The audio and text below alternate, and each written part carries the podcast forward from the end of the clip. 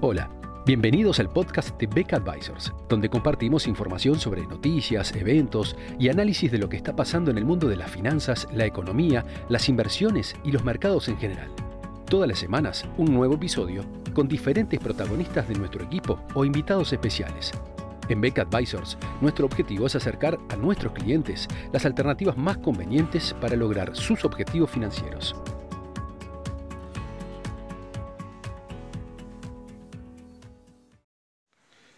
En la nota de hoy vamos a analizar el comportamiento de los resultados de las empresas norteamericanas, especialmente las que integran el SP 500, que es uno de los índices más representativos de la, de la Bolsa de Nueva York. El comportamiento de las ganancias de las empresas es un indicador fundamental a los efectos de poder determinar si la evolución de los precios de los activos hacia el futuro se va a mantener o va a, o va a seguir creciendo respecto de los resultados actuales o si por el contrario nos encontramos ante un fenómeno de sobrevaluación que eventualmente pueda ser eh, revertido en el futuro. Por eso ir viendo o ir monitoreando la, evolución de los resultados de las empresas, en definitiva termina siendo la, prueba fundamental para ver las, las, evaluaciones del mercado, más allá de lo que puedan ser las esperanzas o expectativas de los agentes económicos. Hasta el momento, de las 500 empresas que integran este índice del Standard Poor's 500, eh, han reportado resultados unas 370, o sea, ya tenemos un, buen avance, digamos, en lo que es esta, esta temporada de, resultados. Los resultados divulgados están un 18% por encima de las expectativas de los analistas. Este es un primer elemento positivo.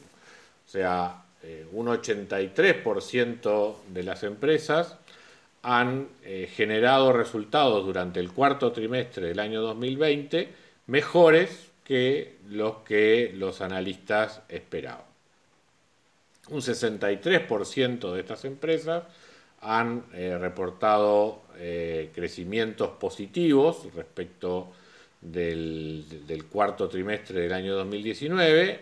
el resto de las empresas tuvieron crecimiento negativo respecto del año 2019. Recordemos que todavía Estados Unidos viene saliendo de la recesión, o sea que no nos debe sorprender que muchas empresas todavía se encuentren con crecimiento negativo respecto del año anterior, pero ya en el cuarto trimestre la, la mayoría de las empresas, casi las dos terceras partes de las empresas, están reportando crecimientos positivos respecto del mismo trimestre del año anterior.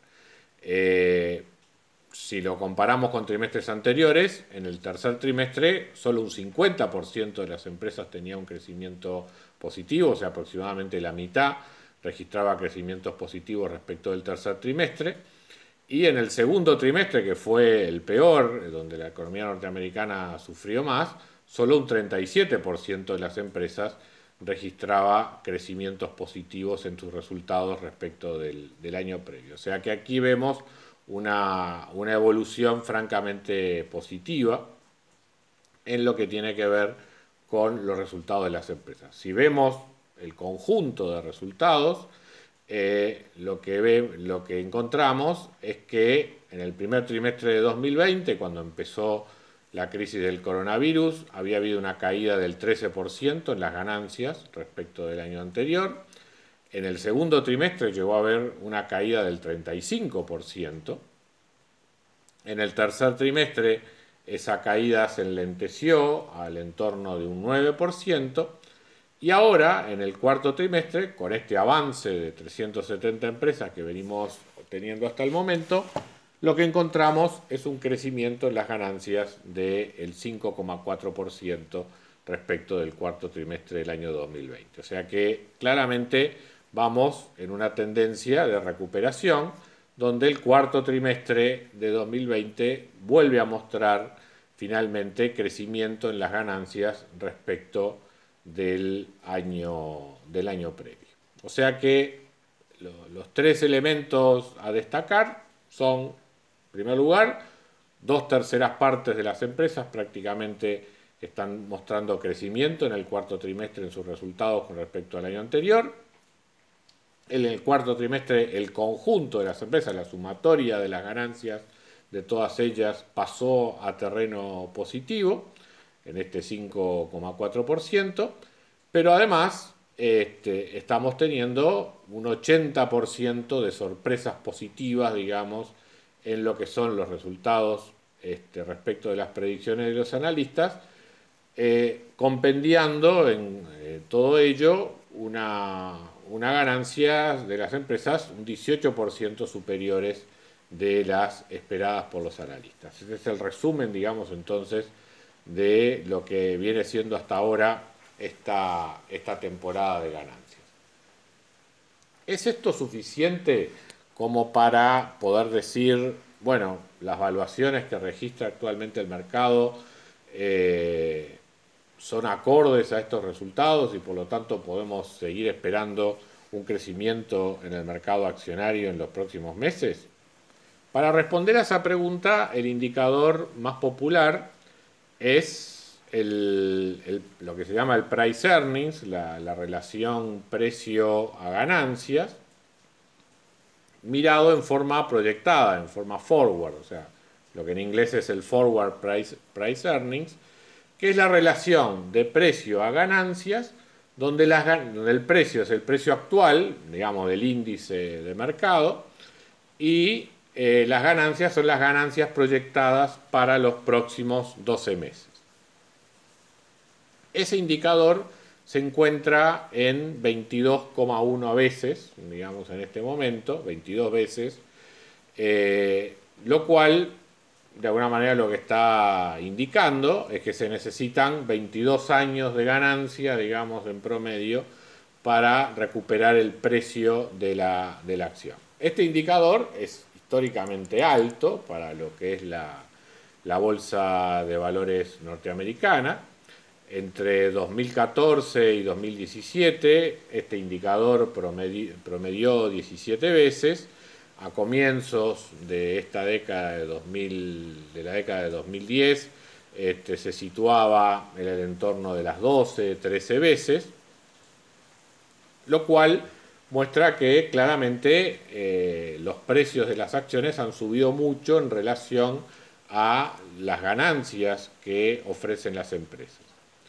¿Es esto sostenible, digamos, a mediano plazo? Bueno, ciertamente esta relación supone un rendimiento muy bajo por parte de las acciones, es un rendimiento de, menos del, del 5% anual, digamos, proyectado hacia el futuro, que es muy bajo con respecto a los rendimientos que han mostrado las acciones en el pasado. ¿Cuál es la diferencia? Bueno, las tasas de interés y la política monetaria que lleva adelante la Reserva Federal. O sea, una tasa, un, rendimiento de las acciones del 4,5, 5%, puede parecer bajo respecto de lo que son valores históricos, pero si uno lo compara con tasas de interés reales negativas, ¿verdad? O sea, si uno descuenta las ganancias que generan las empresas en el futuro con rendimientos eh, con tasas de interés reales negativas, ahí evidentemente es que estas valuaciones se hacen sostenibles.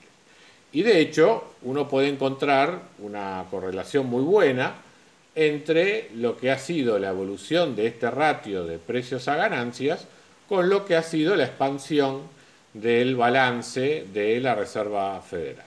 O sea que uno de los elementos fundamentales que está sosteniendo las valuaciones que tiene actualmente el mercado, no es solamente el comportamiento de las ganancias, que, como veíamos este, al principio de este comentario viene siendo positivo, sino además el mantenimiento de una política monetaria extremadamente laxa por parte de la Reserva Federal.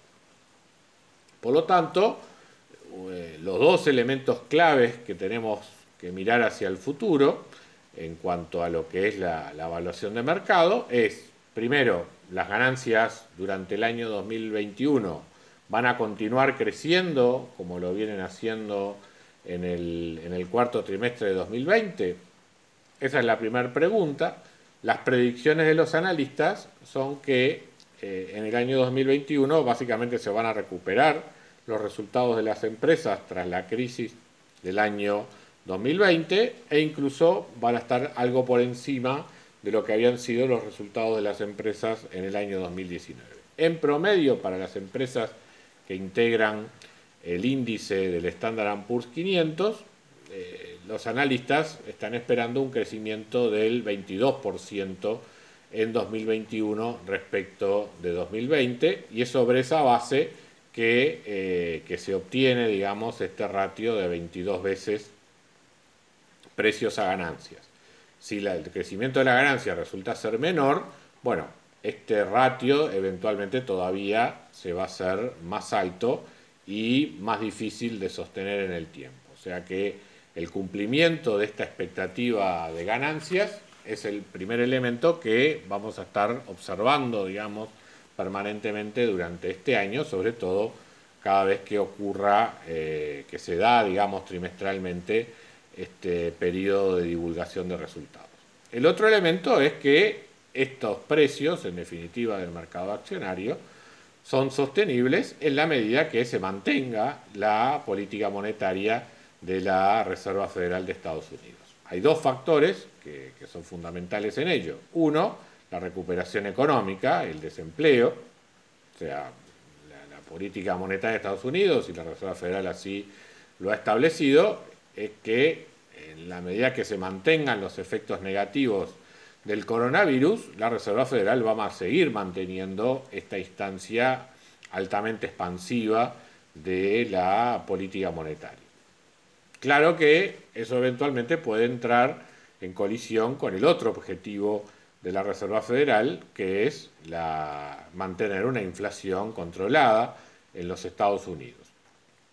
El presidente de la Reserva Federal ya ha admitido que la política monetaria en los Estados Unidos puede dejar que la inflación esté por encima del 2%, que es un poco el objetivo de largo plazo de la Reserva Federal, eh, en, la medida que no se vaya mucho por encima del 2%, pero durante un tiempo está dispuesto a admitir que eh, la inflación sea superior al 2% en alguna medida para compensar todo el periodo que en los años previos la, la inflación ha estado por debajo del 2%. El tema es que ya ahora los últimos indicadores muestran que la inflación en los Estados Unidos estaría empezando a sobrepasar el 2% anual, por lo tanto, eso ha generado alguna inquietud por parte de los analistas en cuanto a cuánto tiempo va a continuar esta, eh, esta instancia, digamos, de, política monetaria.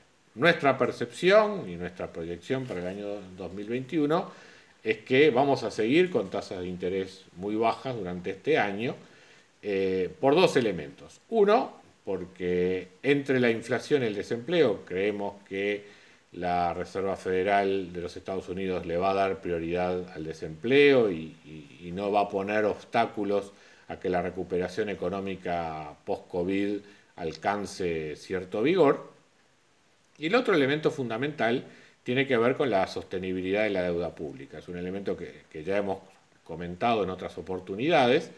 Eh, la crisis del coronavirus ha generado un enorme nivel de endeudamiento en, todo el mundo, tanto en países desarrollados como en mercados emergentes, y eso es un condicionante muy fuerte para la política monetaria. Subir las tasas de interés con estos altos niveles de endeudamiento puede llegar a generar crisis de deuda soberana en muchos países del mundo. Por lo tanto, nuestra, nuestra opinión es que también para ayudar a que la deuda pública vuelva a ser sostenible, los bancos centrales, en particular la Reserva Federal, el Banco Central Europeo, van a mantener durante un buen tiempo estas tasas de interés que en términos reales van a estar en torno a cero, facilitando, por, ejemplo, por lo tanto, eh,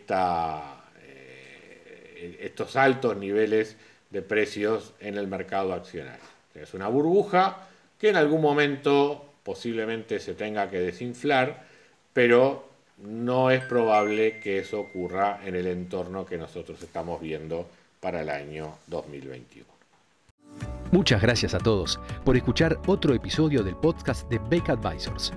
Te invitamos a compartir este podcast con tus amigos, colegas, dejarnos tus comentarios o reviews y seguirnos en nuestras redes sociales Instagram, Twitter, LinkedIn y también nuestro canal de YouTube. Visítanos en nuestro sitio web beckadvisors.com para leer nuestros informes, reportes y conocer más sobre nosotros.